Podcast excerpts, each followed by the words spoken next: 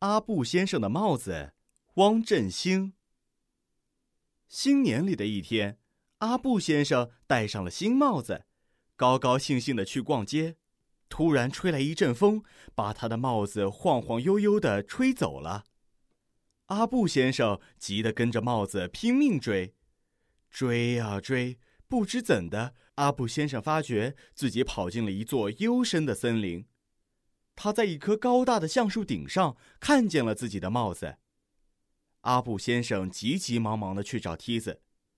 这时候，一只小鸟刚巧飞过森林，他看到阿布先生漂亮的帽子，一下子就喜欢上了，自言自语的说：“这顶帽子做我的窝正合适。”当阿布先生扛来一把长梯子，踩着梯子气喘吁吁地爬上树顶的时候，他惊讶地发现，小鸟已把帽子布置成了一个温暖的小窝，里面有小小的电视机、小小的沙发、小小的床，还有小小的台灯。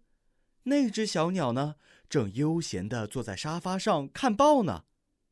阿布先生左右为难，他想取回帽子，又怕伤小鸟的心。后来，他终于找到了一个两全其美的办法：小鸟不用搬家，他呢照样可以戴帽子。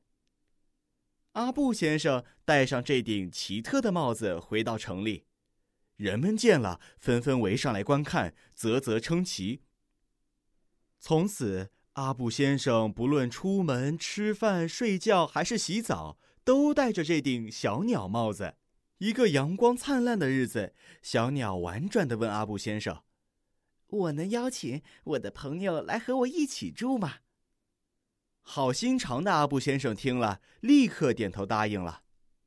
第二天，阿布先生还没起床，嘟嘟嘟，传来敲门声。阿布先生打开门一看，原来是一只花母鸡。花母鸡说：“我是小鸟的朋友。”小鸟邀请我和他一起住。阿布先生没想到小鸟的朋友竟然是他，可既然已经答应了，就只好同意。阿布先生戴着住着小鸟和花母鸡的帽子出现在街上，立刻引来了更多的围观者。电视台和报刊的记者也赶来采访他。后来，花母鸡也带来了他的朋友小白鸭。再后来，越来越多的动物朋友搬进了阿布先生的帽子。令人奇怪的是，阿布先生小小的帽子竟住得下这么多的房客。人们一说起阿布先生，都爱称他为神奇的阿布先生。